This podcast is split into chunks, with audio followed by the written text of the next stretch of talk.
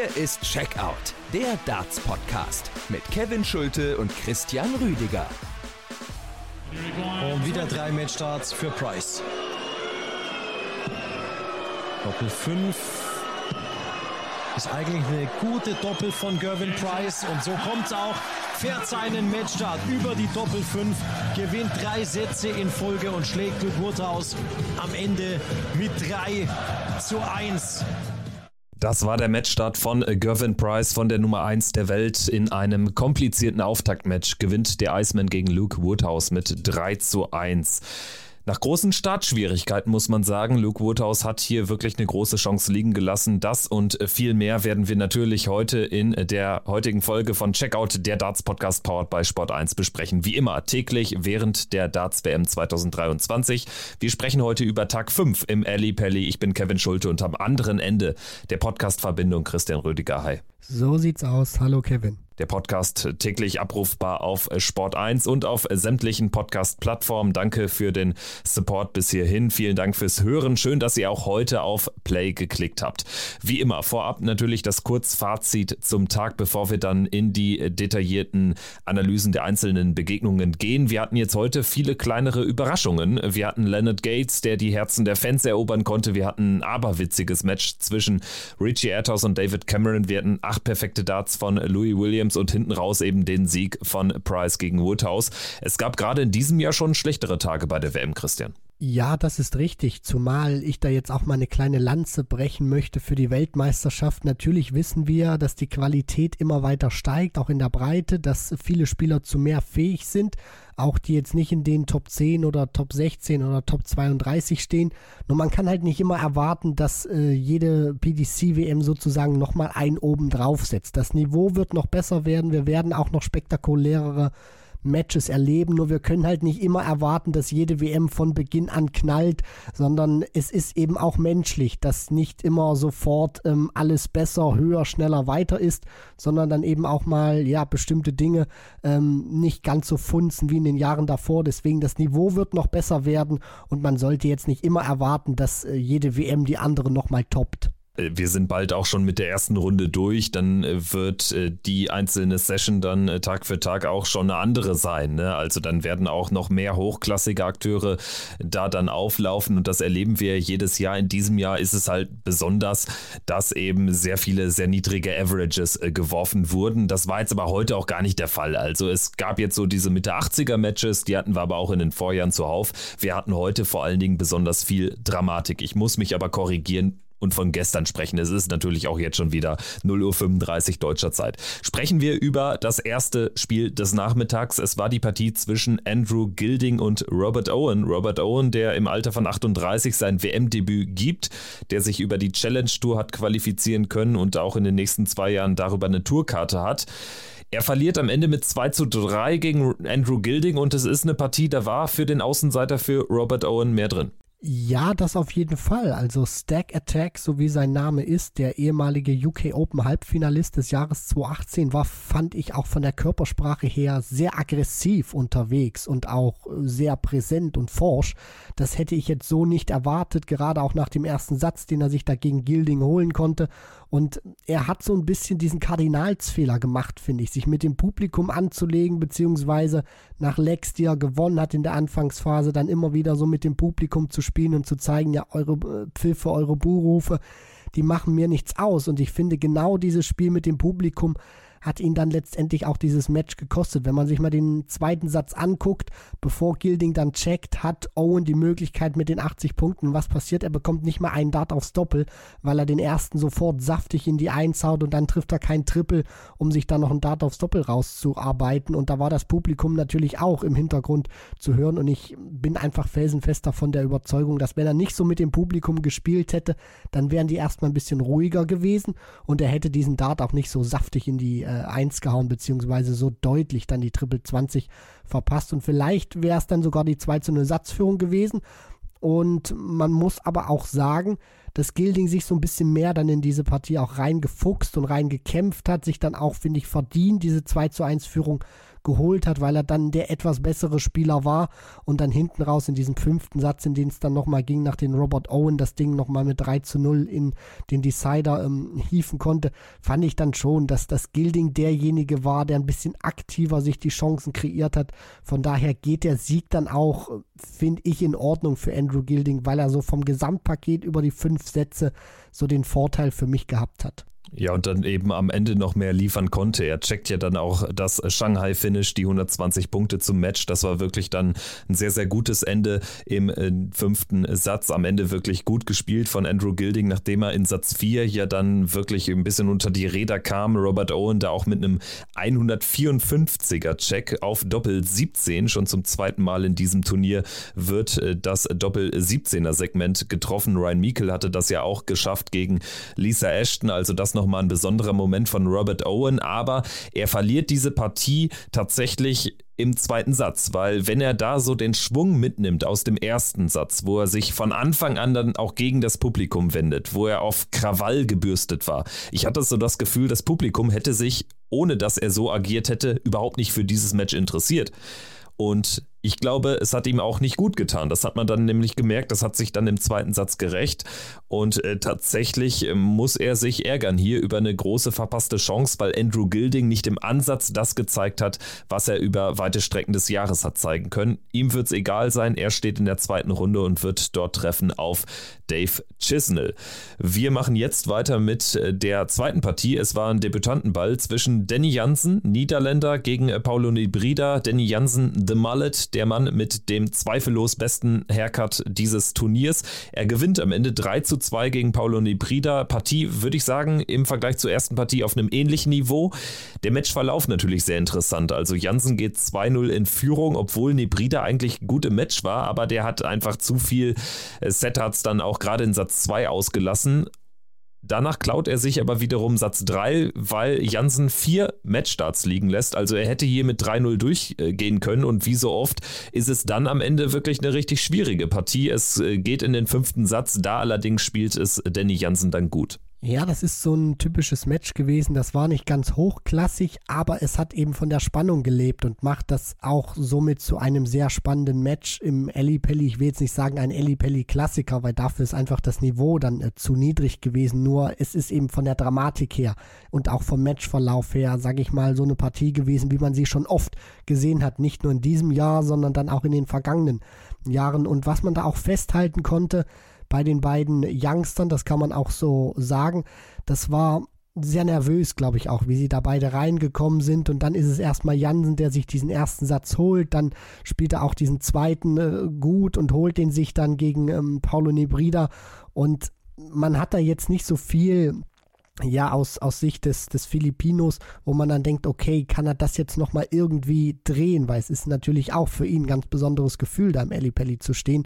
Und dann hat äh, Danny Jansen da vier, äh, vier Matchstarts, die du schon ähm, gesagt hast, aber die kann Nebrida dann auch überleben. Und was er danach macht, finde ich, ist einfach äh, großartig. Er holt sich diesen äh, dritten Satz dann doch noch und spielt dann auch, finde ich, ein überragendes viertes Set, wo er dann in diesem Satz 100, äh, 107 Punkte im Schnitt äh, pro Aufnahme spielt und zwischenzeitlich auch eine Phase hat, wo er vier Lecks in Folge gewinnen kann, um dann den Decider zu forcieren. Nur dann ist es auch wieder so gewesen. Er hat diese Aufholjagd gestartet, nur hinten raus ging dann auch nicht mehr viel, weil er einfach zu viel hat liegen lassen. Ich meine, der wirft 31 Darts am Doppel vorbei, Paulo Nebrida. Danny Jansen war auch nicht besser mit 37 Stück, die er da dabei, äh, die er da daneben geworfen hat.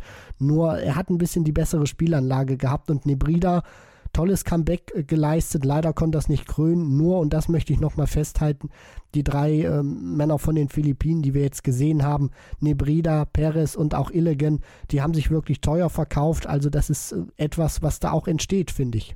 Ja, und Nebrida ja auch ein Spieler, der noch deutlich jünger ist als Illigan und Perez, die ja schon sehr erfahren sind, schon mehrere WMs auf dem Buckel haben. Also da kommt tatsächlich was. Und äh, mir hat äh, Paulo Nebrida wirklich äh, sehr, sehr gut gefallen. Er hat gute Anlagen, muss natürlich auf die Doppelfelder dann besser werden, aber ist natürlich auch so eine Erfahrungssache. Beide stehen am Ende übrigens bei 22 Prozent und dürfen, können damit natürlich nicht zufrieden sein. Also Danny Jansen geht hier durch gegen einen wirklich ähm, ordentlichen äh, Paulo Hybrider, den wir sicherlich nochmal dann auch im Eli Pelli in den nächsten Jahren werden sehen können. Danny Jansen trifft in der nächsten Runde auf Christoph Ratalski. Der dürfte sich wahrscheinlich sagen, ja, mit dem werde ich schon irgendwie fertig. Partie Nummer 3 des Nachmittags lautete Nils Sonnefeld gegen Louis Williams, also der nächste Niederländer dann mit von der Partie. Er geht raus allerdings, äh, verliert mit 0 zu 3 gegen den Waliser, gegen den äh, Prince of Wales in der jungen Variante. Louis Williams wirklich mit einem tollen Sieg, am Ende ja auch acht Matchstarts, äh, sorry, acht Darts, ähm, die perfekt landeten, sodass er die Chance bekam zum neuen Data und der wäre tatsächlich zum Match gekommen, natürlich in der Dramatik nicht so, weil es war kein Decider, wie es äh, Willy Borland im Vorjahr gelungen ist, aber das wäre natürlich dann ein ganz besonderer Moment gewesen und du hast ja äh, vier neuen Data, die er hofft in diesem Jahr, einen neuen Rekord, da wäre der natürlich jetzt ganz gut gekommen von Louis Williams.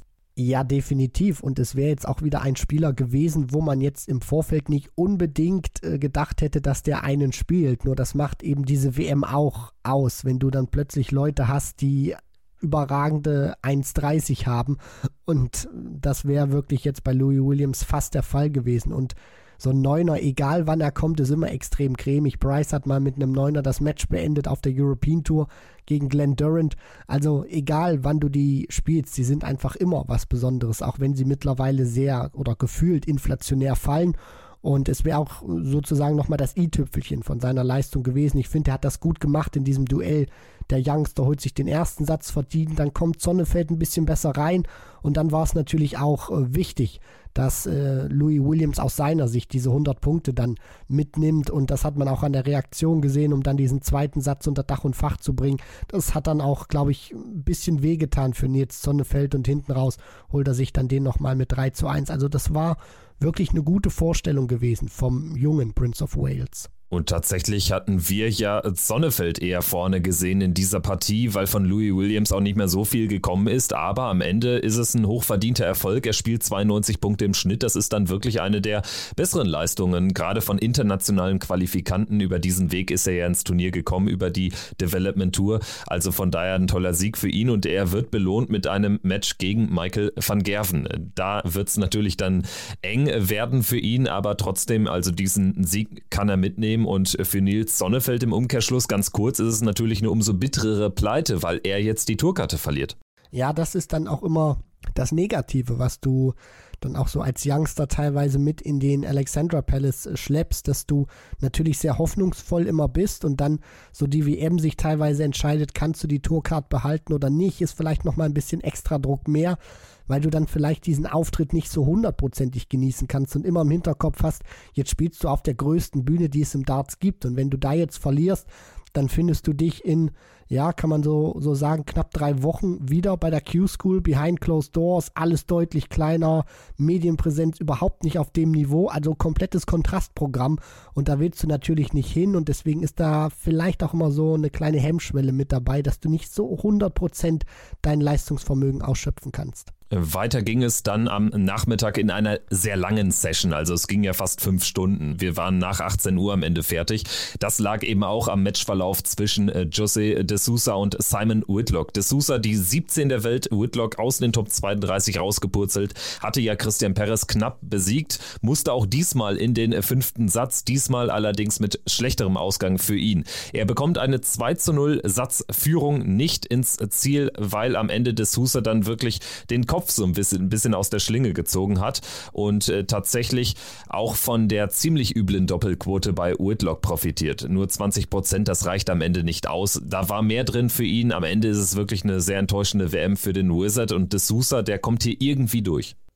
Ja, für De Sousa war das ein enorm wichtiger Sieg. Kein gutes Jahr gespielt, für den Grand Slam sich nicht äh, qualifizieren können, obwohl er da das Preisgeld, den Sieg von vor zwei Jahren verteidigen musste und das ist alles rausgepurzelt. Dann fällt er aus den Top 16 raus, ist da jetzt nur noch für die WM als 17 gesetzt und weiß natürlich auch, wenn er jetzt hier nicht performt, beziehungsweise nicht ein gutes Ergebnis einfährt, dann äh, kann das vielleicht sogar noch ein Stückchen weiter runtergehen. Und man hat ihm diese Nervosität oder ich glaube auch so ein bisschen diese Anspannung, das hat er sich schon alles so im Kopf zurechtgelegt. Er wusste schon, wo er steht, wo er nach der WM vielleicht auch landen könnte, wenn er gegen Whitlock rausgeht ihm schon angemerkt. Er ist überhaupt nicht gut in die Partie reingekommen. Also alles das, was ihn so ausgezeichnet hat, wo wir Fans von ihm geworden sind, diese Scoring Power, die war überhaupt nicht vorhanden. Plus dazu haben die Doppel in diesen wichtigen Momenten in der Anfangsphase überhaupt nicht funktioniert. Und dann geht Whitlock da eben mit dieser 2 zu 0 Führung in den Sätzen ähm, auch in die zweite Pause dann rein und gewinnt danach aber nur noch zwei Lecks in den Sätzen 3, 4 und 5, also insgesamt gesehen. Und das hat auch damit was zu tun gehabt, dass Whitlock so sein Niveau nicht wirklich richtig steigern konnte. Der ist so ein bisschen stagniert, aber das Sousa wurde eben deutlich besser. Gerade dann auch in diesem vierten Satz, wo er teilweise bei 122 Punkten stand, hat dann die Doppelquote auch ein bisschen stabilisiert, auch wenn die nicht so wirklich sicher war und er auch weiterhin Fehler gemacht hat. Nur er ist hinten raus dann wirklich schon der verdiente Sieger, weil er deutlich mehr gemacht hat und sich dann auch mehr steigern konnte hinten raus gegenüber von Simon Whitlock. Er spielt jetzt gegen Ryan Searle oder gegen Adam Gavlas und damit hat er selbst nicht mehr gerechnet, wie er im Sport 1 Interview mit Jana Wosnitzer gesagt hat. Also er war da sehr ehrlich und sagte nach 0-2, ja, da habe ich eigentlich ähm, schon fast aufgegeben und dann hat das einfach laufen lassen. Wir hören mal rein in den O-Ton. What I think was uh, after the second break 2-0, so I think to myself I don't have nothing to lose, so uh, just three darts and you know uh, maybe can I make uh, pressure on Simon? And I do that. Uh, and since that, I start to play better darts and I make a, a great comeback and yeah, I win and uh, I'm very happy. Ja, Christian, das ist ja etwas, was wir nicht zum ersten Mal so erleben, so hören, dass Spieler dann so ein bisschen verkrampft auftreten und in dem Moment, wo sie eigentlich der Niederlage schon ins Auge blicken, dass sie dann nochmal so ja einfach befreiter aufspielen und tatsächlich äh, dann solche Matches auch drehen können. Und das ist äh, José de Sousa gelungen. Und tatsächlich äh, glaube ich, die Analyse ist sehr treffend, denn so wirkt es auch. Er hat jetzt sein Match nicht irgendwie in so einen Zaubermodus bekommen, aber er hat dann am Ende einfach teilweise besser gecheckt und bei Simon Whitlock war so gefühlt auch immer ja irgendwie so das Fragezeichen mehr in, ins Gesicht geschrieben, wenn es dann äh, in die entscheidenden Situationen ging. Also da war dann José de Sousa Absatz 3 einfach der lockerere Spieler. Ja, ich fand die Analyse dann auch von de Sousa sehr interessant. Also man hat jetzt nicht diesen unbedingten äh, Kampfgeist oder diese Gier gehört, das noch unbedingt drehen zu wollen. Da bin ich nicht immer ein ganz großer Fan davon, weil ich glaube, egal wie steht, du musst halt immer davon überzeugt sein, dass du das noch drehen kannst, weil es ist Darts, es geht um Millimeter. Nur äh, im Endeffekt ist es so, er hat ein bisschen mehr Druck von sich selber weggenommen, indem er gesagt hat, okay, ich habe jetzt nichts mehr zu verlieren, jetzt vielleicht nicht die ganz große sportliche Ambition, die du da selber zu dir sagst, nur in dem Fall hat es ihm geholfen und es hat seinem Spiel gut getan, von daher, er hat gewonnen, da kann ich jetzt auch nichts äh, kritisieren oder meckern, würde mir natürlich aber wünschen, dass ein Spieler auch bei 0 zu 2 irgendwie sagt, hey, ich drehe das noch, egal wie schlecht ich bislang gespielt habe. Und nicht irgendwie, ja, ich äh, nehme jetzt mal den Druck von mir und dann gucken wir mal, was kommt gehen wir in die Abendsession rein. Da hatten wir dann auch wirklich noch ein paar interessante Begegnungen. Der Standard im ersten Match war nicht der höchste. Es war ein zähes Spiel, aber es hat auch tatsächlich von den unterschiedlichen Charakteren auf der Bühne gelebt.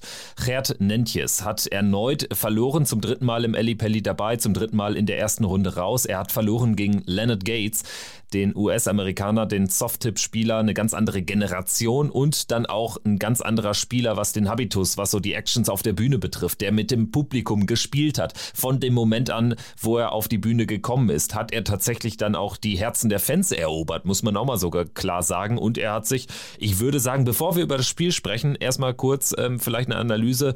Er hat sich im Power Ranking, so möchte ich es mal bezeichnen, der besten Tänzer, stand jetzt auf Position 1 gesetzt. Gehst du damit? Ja, auf jeden Fall. Also das kann man schon mal machen, wenn man das ganze Jahr über Dancing Dimitri sieht und Leonard Gates natürlich etwas rarer. Und Devin Peterson natürlich, ne? richtig, ne? und ein bisschen rarer auf der Tour ist, dann äh, tut das natürlich auch gut, dann so ein paar neue Moves und so ein paar neue Hüft, äh, Huf, äh, Hüftschwünge zu sehen. So ist es richtig, ganz langsam, Christian.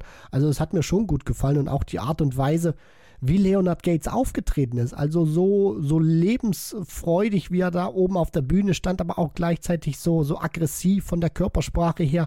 In der Art und Weise kannte ich ihn bislang so gar nicht. Nur ich muss sagen, das hat mir gut gefallen. Äh, Leonard Gates hat sich auch im Interview bei Sport 1 wirklich mit tollen äh, Worten äh, geäußert und dürfte auch da noch ein paar Fans gewonnen haben. Wir hören auch da mal rein, was er denn zu seinem sehr emotionalen Auftritt da gesagt hat. Oh my God, that is the most exhilarating experience in life history. Anybody that want to experience that, come and do this. It's, it's, it's, it's awesome because I'm from America and you, I'm over here in a foreign country and everybody loves it. They're chatting USA and it's, it's like they want to see uh, every player perform, regardless of who you are. But but it, it, oh my God, I can't explain it. It's it's it's awesome. It's awesome.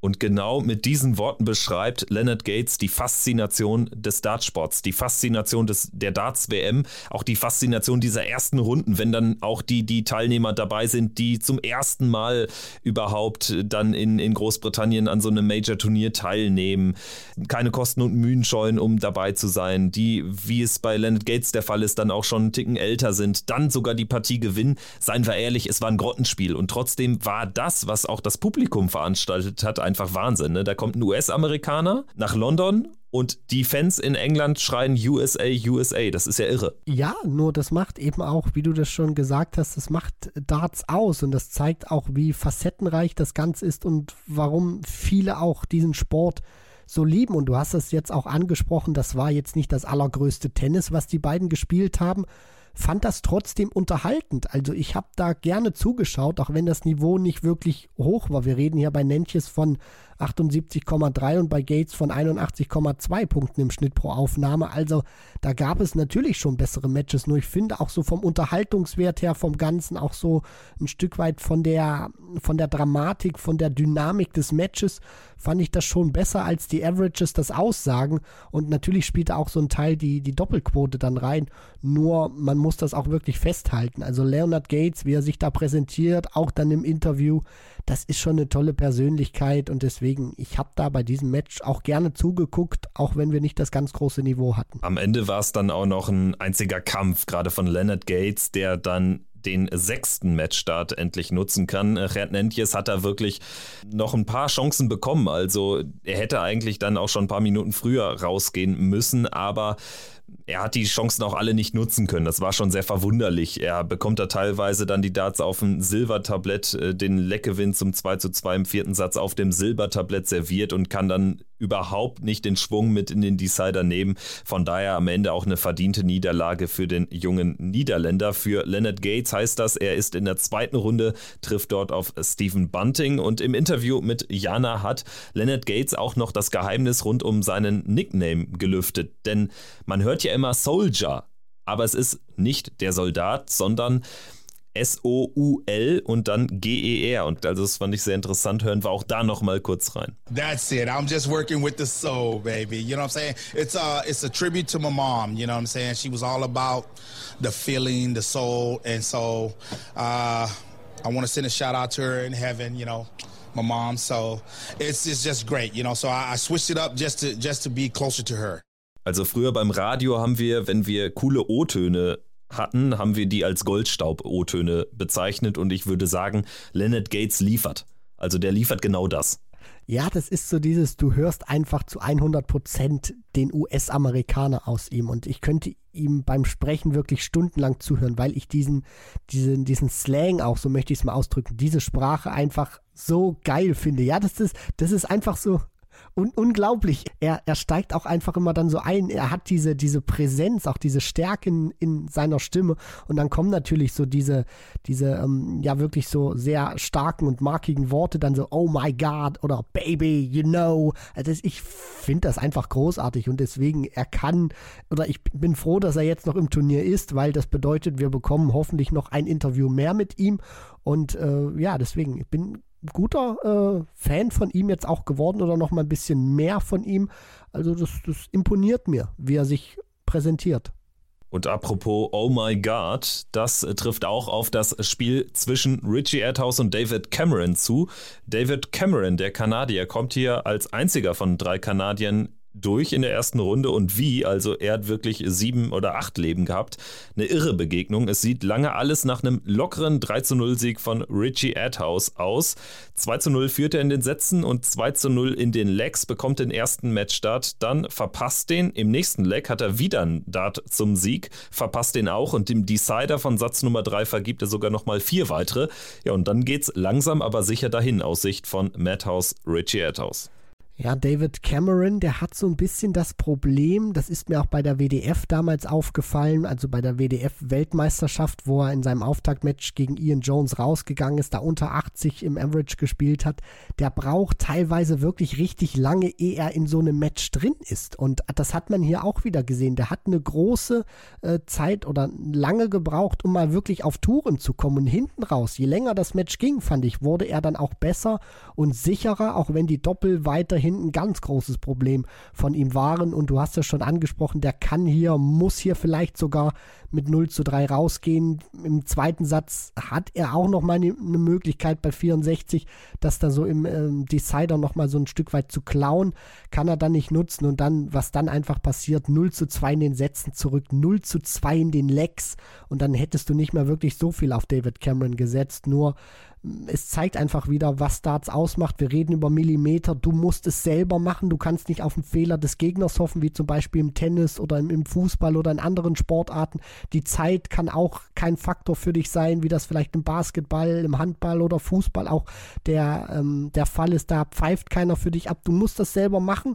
Und Richie Atthaus hat das nicht hinbekommen. Und David Cameron sagt dann, okay, danke, ich war zwar zu dem Zeitpunkt noch nicht so stabil, nur er kommt dann besser rein, bekommt dann auch noch mal ein besseres Gefühl im Scoring und gewinnt das dann hinten raus. Also David Cameron, er sollte in seinem nächsten Match zusehen, dass er ein bisschen schneller auf Touren kommt, weil ich glaube, nochmal so ein Match wird er dann nicht drehen können. Ja, hat mich so ein bisschen an Alan Suter erinnert. Dem ist ja das äh, zweimal gelungen, wenngleich jetzt auch äh, nicht so krass äh, letztes Jahr das der Fall war. Aber Suter hat ja in zwei Matches, glaube ich, Matchstarts überlebt. Mal schauen, ob David Cameron noch weitere überleben wird im Verlauf des Turniers. Er wird auf Danny Nopper treffen, aber vielleicht nochmal ganz kurz auch hier in die Statistik geblickt. Richie Adhouse hat nach Lex mit 8 zu 1 geführt hatte dann die Matchstarts oder den ersten Matchstart. Am Ende ist es ein 9 zu 1 Lauf gegen ihn. Also das Match ist ja wirklich in zwei Teile zu pressen.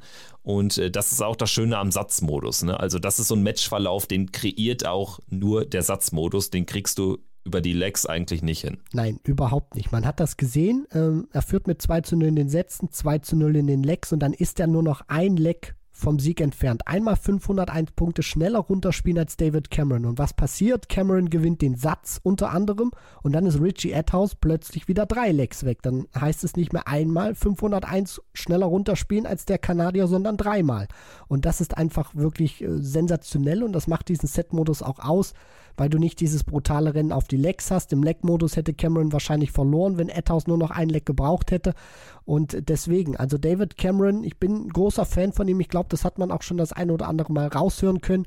Und gegen Danny Noppert ist er natürlich der Außenseiter. Nur ich möchte nochmal anmerken, Cameron wenn er besser reinkommt in die Partie, kann er auch besser spielen als diese 87,8. Nur er muss jetzt wirklich schon eine Leistungssteigerung hinlegen. Ob das dann tatsächlich reichen würde, um Noppert über fünf Sätze zu ziehen oder um ihn vielleicht zu schlagen, das wage ich sehr zu bezweifeln. Nur er kann eine schöne Partie sich mit dem Niederländer liefern. Er hat ja auch noch für einen ganz besonderen Moment gesorgt, als er im dritten Leck von Satz Nummer 5 bei 92 Punkten sich verrechnet hat und auf Tops checkt anstatt auf Bull und tatsächlich dann auch schon kurz jubelt und dann hört, ja, er hat ja nur 82 geworfen und hat dementsprechend noch 10 Punkte Rest. Es war am Ende egal.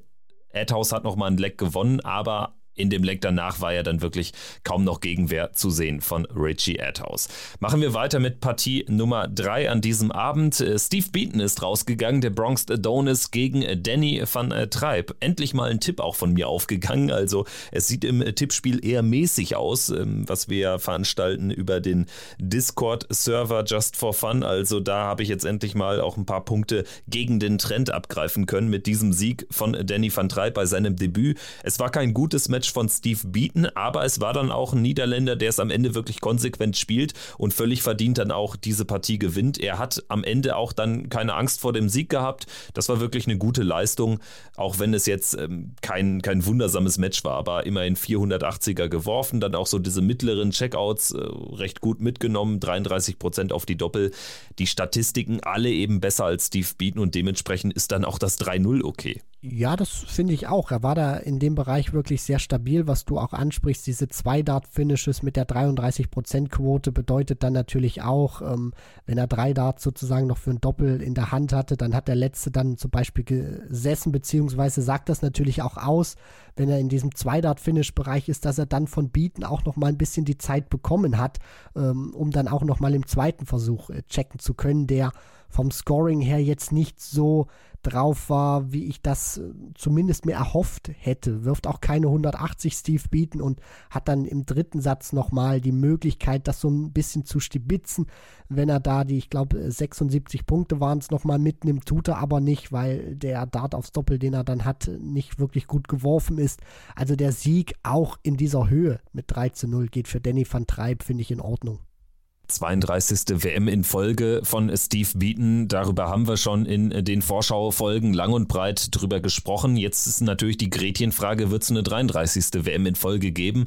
Wie ist so dein Gefühl? Hast du ein Bauchgefühl? Die Tour wird ja auch nicht einfacher für dann so einen alten Recken wie Steve Beaton. Wird er sich irgendwie wieder in den Ellie Pelli spielen können? Die Tourkarte hat er jetzt erstmal sicher, aber natürlich wären weitere 7.500 Pfund für den äh, Zweitrundeneinzug schon wichtig gewesen. Ich bin, was die WM angeht, noch optimistisch optimistisch, weil ich mir denke, es werden viele Turniere im Jahr gespielt und Steve Beaton ist jetzt einer, der so zwei, drei gute Turniere im Jahr drin hat. Die Frage ist dann, ob diese zwei, drei guten Turniere dann auch so viel Preisgeld einspielen, um dann mit dem anderen Preisgeld, was er dann so oder so noch über das Jahr einspielt, ob das dann reichen wird.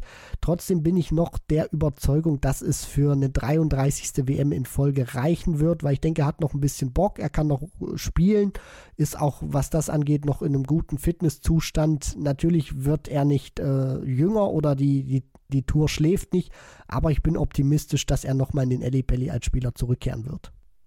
In diesem Jahr wird das nicht der Fall sein. Danny van Treib wird der Auftaktgegner in der zweiten Runde von Johnny Clayton sein. Da bin ich gespannt, ob er da vielleicht eine dicke Überraschung wird landen können. Ist sicherlich so ein Spieler, der dann auch mal so richtig äh, gute 15, 20 Minuten haben kann. Aber natürlich spricht die Erfahrung ganz klar für The Ferret.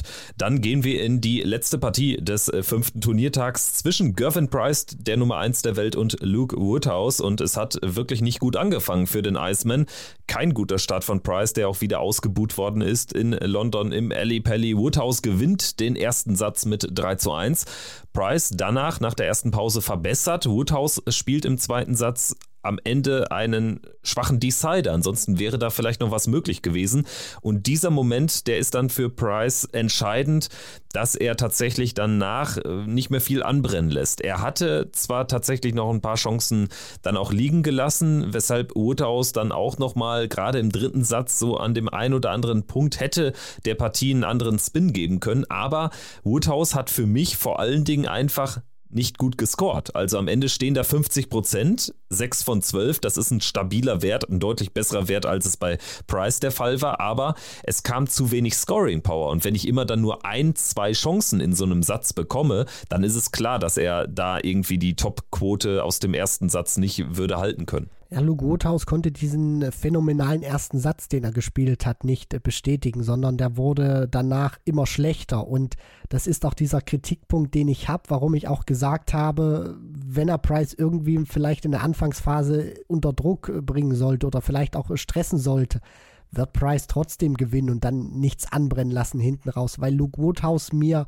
wenn es nicht läuft, einfach viel zu schlecht und negativ von seiner Körpersprache ist. Und das hat er auch gezeigt, dass wenn er mit seinem Spiel dann nicht zufrieden war, dann hat er das auch ausgelebt. Man konnte das sehen, teilweise auch nach dem zweiten Dart kopfschüttelnd nochmal abgesetzt, beziehungsweise dann auch, wenn die ersten beiden nicht so waren, wie er sich das vorgestellt hat, den dritten einfach nicht in seinem normalen Rhythmus geworfen, sondern, sondern schnell hinterher.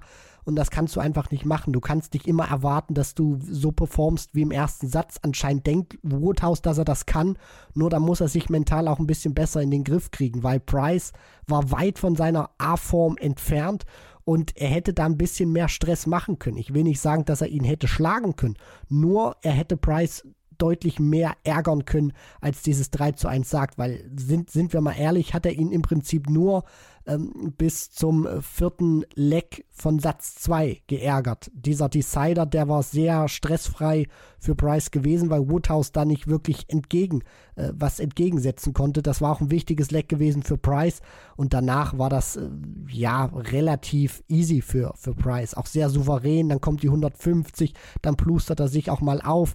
Also Woodhouse muss da wirklich an seiner Körpersprache ähm, was ändern, weil so kannst du dann solche Top-Männer wie Price einfach einfach nicht aus dem Turnier werfen.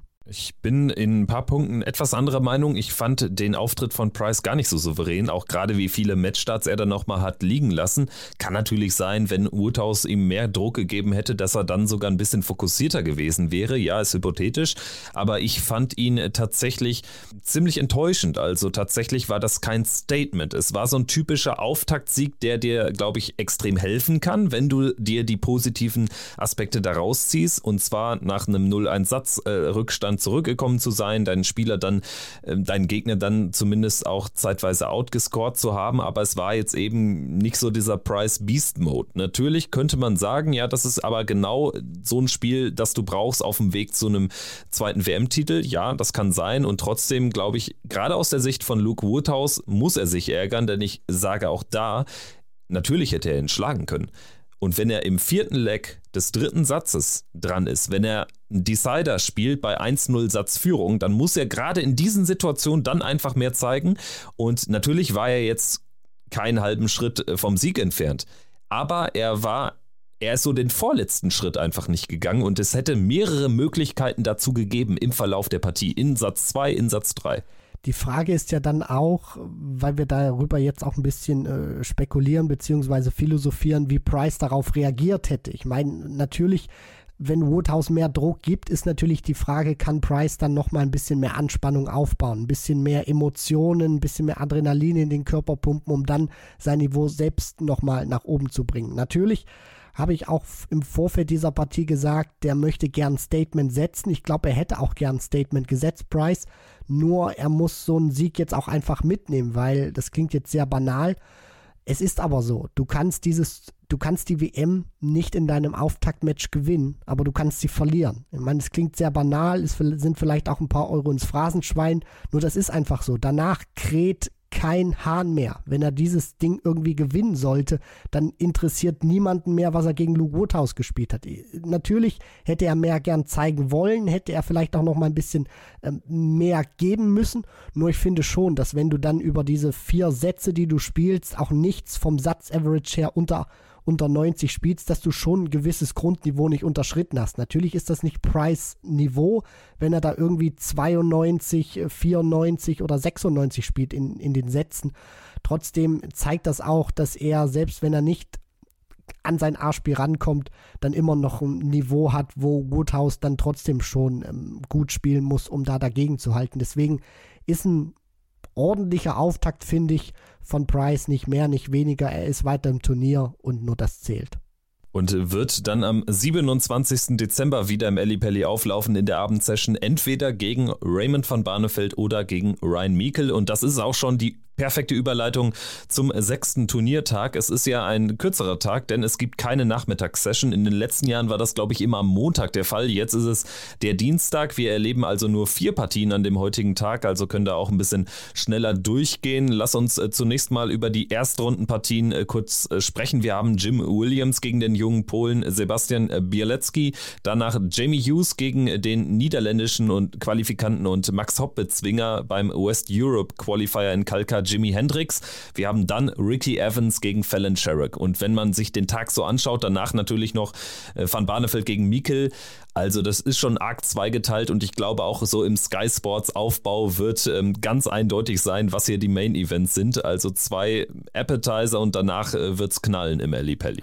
Ja, man merkt natürlich schon, Fallon Sherrock ist weiterhin ein sehr großer Draw von Sky Sports. Äh, die hatten ja auch mal irgendwie vor Beginn des Turniers so, so eine Grafik gehabt, ich glaube bei der Auslosung oder so, da war Fallon Sherrock drauf und da hat Peter Wright gefehlt, wenn ich das richtig in Erinnerung habe. Also einer der Topmänner hatte gefehlt und Fallon Sherrock war mit dabei zeigt natürlich auch, was die PDC weiterhin von ihr hält. Ja, nicht nur einer der Topmänner, der Titelverteidiger, ne? Richtig, also ich wollt, wollte jetzt nur, nur noch mal irgendwie Topmänner sagen, weil ich mir nicht zu 100% sicher war, ob es Peter Wright war, aber an deinen Worten äh, also war es... Ich meine sogar, ganz kurz, ich meine sogar, es gab auch noch irgendeine eine Promo-Aktion, wo Gary Anderson da drauf war, wo Michael van Gerven da drauf war, Fallon Sherrick auch und wo, glaube ich, Price auch fehlte als Nummer 1. Ja, und... Um mal die Prioritäten zu klären. Richtig, und äh, das ist natürlich auch so ein Stück weit oder nicht nur ein Stück weit, das hat Aussagekraft und zeigt, was sich die PDC weiterhin auch von Fallon Sherrock erhofft und wie man sie sieht.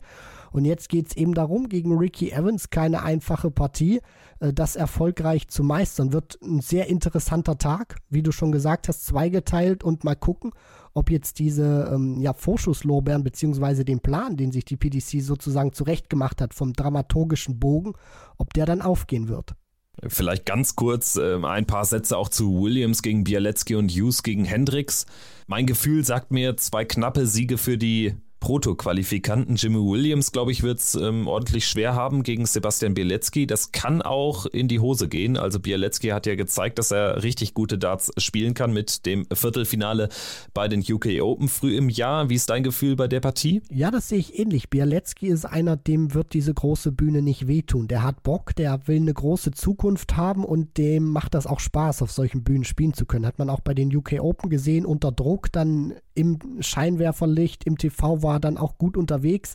Jim Williams, The Quiff, ist natürlich einer, der Bialecki auch wenig geben wird von der Körpersprache her. Der macht einfach sein Ding, finde ich, ist ruhig, methodisch und das macht ihn auch so gefährlich. Und ich glaube einfach, dass sich hier noch mal die Erfahrung durchsetzen wird, auch wenn das eine sehr harte Aufgabe und eine sehr hohe Auftakthürde für Jim Williams ist. Jamie Hughes hat natürlich auch deutlich mehr Erfahrung als Jimi Hendrix, der zum ersten Mal bei der WM dabei ist. Ich traue ihm da einen Satz zu, ist so ein bisschen auch ja, wie soll ich sagen, sehr schwer einzuschätzen. Also Jamie Hughes hat, wenn man ehrlich ist, auch nicht mehr so viel gezeigt, hatte ja dann vor ein paar Jahren äh, nach seinem starken Auftakt, äh, nach seinem vielversprechenden Debütjahr eine Operation sich unterziehen müssen und hat ja dann auch äh, danach nie mehr so richtig ähm, in den Beast-Mode gefunden, den er zur Anfangszeit hatte. Also von daher, wenn Jimi Hendrix da irgendwie hohen 80er Average spielt, kann er da auch weiterkommen, glaube ich. Es ist die große Unbekannte. Jimi Hendrix kann ich nicht so wirklich einschätzen. Ich gehe in dieser Partie mit Jamie Hughes, weil ich einfach denke, der wird zwar nicht an sein A-Spiel herankommen, nur der wird Sätze einfach so im Mitte 80er Bereich, glaube ich, spielen konstant. Und das ist eben die Frage, ob Jimi Hendrix, äh, ob Jimi Hendrix konstant äh, Satz-Averages im Mitte 80er Bereich spielen kann oder ob er da zu große Schwankungen nach unten hat oder vielleicht dann auch mal nach oben, die natürlich besser für ihn wären. Nur ich bezweifle, dass er so ein gewisses Grundniveau Satz für Satz spielen kann, was ich Hughes deutlich mehr zutraue. Deswegen gehe ich hier mit Jamie Hughes. Danach dann also Ricky Evans gegen Fallon Sherrick. Fallon Sherrick, die letzte Dame im Feld nach den durchaus respektablen Spielen, aber eben den sieglosen Spielen von Bo Greaves und Lisa Ashton. Wird sie als einzige Dame ein Spiel gewinnen in diesem Jahr? Wie ist dein Gefühl da? Ich glaube, es wird eng. Am Ende wird Evans es aber machen, weil er auch so ein Spieler ist. Ich glaube, der da auch relativ locker mit umgehen wird mit der Situation und auch äh, ja kein Spieler ist, der jetzt irgendwie vom Publikum gehatet werden wird. Nein, das wird, äh, denke ich mal, kein äh, Faktor sein, weil Ricky Evans natürlich einer der Publikumslieblinge ist. Hat ein schwieriges Jahr hinter sich. Es ist nicht so die Entwicklung gewesen, die er sich auch erhofft hat für sich persönlich. Eher so ein, so ein Rückschritt, nicht mal Stagnation würde ich es bezeichnen. Ganz wenig Lichtmomente drin gehabt nur trotzdem weiter ein sehr gefährlicher Spieler, wenn er in seinen Rhythmus kommt. Und so eine Partie gegen Fallon Sherrock kann auch sein, dass ihn so ein Match nochmal mehr reizt, dass er da richtig Bock drauf hat und sehr motiviert ist, jetzt auch im Alexandra Palace mal wieder eine gute Leistung an den Tag zu legen. Deswegen gehe ich hier auch mit Ricky Evans, weil ja, Fallon Sherrock ich einfach schlecht auch jetzt einschätzen kann und auch nicht wirklich weiß, ob sie wirklich ihr Spiel jetzt durchbringen kann. Das ist ja die große Frage. Das hat sie in den vergangenen äh, Wochen, Monaten, die Matches, die man von ihr gesehen hat, nicht unbedingt gezeigt. Und ich wage es auch zu bezweifeln, dass wir jetzt hier sozusagen die, die alte Queen of the Palace wieder sehen werden. Also ich tendiere zu einem knappen Erfolg für Ricky Evans, also das kann gut und gerne dann auch über fünf Sätze gehen. Ich glaube übrigens auch, dass die letzte Partie des Abends äh, durchaus knapp werden kann. Raymond van Barneveld wird spielen gegen Ryan Meikle. Ryan Meikle hat ein sehr gutes Auftaktmatch gespielt gegen Lisa Ashton. Das kann ein unangenehmer Gegner werden, weil Ryan Meikle jetzt auch so einen Standard erreicht hat, der unterschreitet auch so ein gewisses Grundniveau nicht mehr. Und ich glaube auch, dass er gegen einen ja, vielleicht ist er schon wieder als Topspieler zu bezeichnen, gegen einen aber zumindest formstarken Raymond van Barneveld da wirklich einen harten Test äh, liefern kann. Also ich weiß nicht, ob man sich schon zu sehr auf Price gegen Barney freuen sollte. Man sollte es auf jeden Fall äh, noch nicht als 100% in Stein gemeißelt betrachten. Ryan Mikkel ist einer, den man sehr häufig unterschätzt, auch aufgrund dessen, dass er sehr langsam wirft oder langsam mehr als andere Spieler in dieser jungen Generation. Trotzdem ist das einer, der auch schlechter wegkommt, als er tatsächlich ist. Also bei Ryan Meikle wirkt irgendwie, so habe ich das Gefühl, auch in der medialen Berichterstattung ein 94er Average gefühlt wie ein 80er Average. Also das, das ist einfach, der, der spielt ein gutes Niveau, wie du auch schon gesagt hast, beziehungsweise kann ein gutes Niveau spielen. Nur das wird oftmals nicht so wahrgenommen, weil es nicht das Tempo hat, wie beispielsweise von einem Ricky Evans oder einem Keen Barry, ähm, um da jetzt nur mal zwei Beispiele von schnellen Werfern zu nennen. Und für Barney kann das schwierig werden, wenn er nicht in das Match reinkommt, wenn Mikkel auch seinen gewissen Standard hat. Ich träume schon zu, dass er 93, 94 übers Match spielen kann, Ryan Mikkel. Und dann ist natürlich auch die Frage, wie sehr wird der Wurfrhythmus zum Problem werden für Barney. Ich glaube, es wird erst ein Problem für Barney, wenn er nicht im Match drin ist, beziehungsweise unzufrieden ist mit seinen Scores. Und dann muss man auch sehen, wie sich Barney aus dieser Affäre dann äh, rausziehen wird. Also ich sehe es auch noch nicht zu 100 Prozent, dass er hier irgendwie locker durchgeht. Er muss schon mehr arbeiten, als man das jetzt im Vorfeld vielleicht denken würde. Dafür ist einfach Ryan Meikle aus meiner Sicht zu konstant und ich kann mir sehr gut vorstellen, dass es hier wirklich auf ein ganz paar Legs ankommt. Sprich, dass viele Sätze dann auch in den fünften äh, Deciding äh, Leg reingehen und dass es dann eben wirklich auf das Handeln von Drucksituationen ankommt. Ich habe Raymond van Barneveld da beim Grand Slam als sehr stark empfunden, aber das muss natürlich jetzt hier auch nicht der Fall sein, gerade weil er natürlich immer auch so ein bisschen Gefahr läuft, dass er sich zu viel Druck macht, gerade weil weil es die WM ist, weil das natürlich dann das Turnier ist, wo er dann nochmal richtig weit klettern kann im Ranking und weil natürlich der Aufbau jetzt für dieses Match mit Price enorm ist gefühlt redet ja niemand über Ryan Meikle und genau das kann die Gefahr werden aus Sicht von Raymond van Barneveld. Am Ende vielleicht noch ein Tipp. Was sagst du, Barney? Kommt er durch gegen Meikle knapp? Ja, ich denke schon. Es, es wird vielleicht knapp werden, aber er wird es nochmal handeln.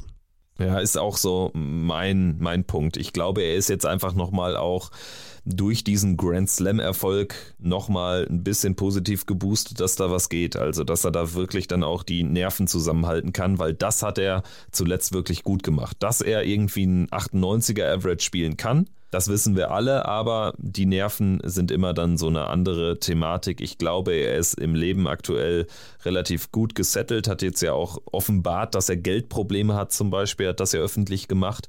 Das kann natürlich auch ein bisschen befreiend wirken, ne? dass er da jetzt tatsächlich ganz locker rangeht an die Sache, wenngleich natürlich das im Umkehrschluss auch heißen könnte, er ist jetzt eben auch auf Preisgeld angewiesen. So kann man es natürlich auch drehen. Aber gut, lassen wir uns überraschen von diesem sehr interessanten Abend. Es wird also ein kürzerer Tag als sonst. Keine Nachmittagssession. Erst um 20 Uhr geht es dann los mit Jim Williams gegen Bialecki. Später dann noch Fallon Sherrock und Raymond van Barneveld. Danke an dieser Stelle fürs Zuhören. Christian hat wieder Spaß gemacht und ich freue mich dann auf äh, die siebte Folge. So langsam geht schon Richtung Halbzeit. Also die letzten Tage jetzt vor Weihnachten brechen an. So die zweite Hälfte vor Weihnachten, die hat ja jetzt schon angebrochen. Also sehr sehr, sehr interessante und intensive Tage weiterhin. Ja, definitiv. Man lebt äh, sozusagen von äh, Tag zu Tag bei dieser Weltmeisterschaft und für dich heißt es natürlich auch schon mal die Höschen bügeln, denn bald geht's ab nach London. So sieht's aus. Also die Doppelbelastung aus Koffer, Kofferpacken und Podcast machen, sie schlägt jetzt bald hier ins Kontor. Aber gut, was soll ich mich da beschweren? Also danke an alle fürs Zuhören. Danke dir, Christian, hat wieder Spaß gemacht und bis morgen. Macht's gut. Ciao. Ciao.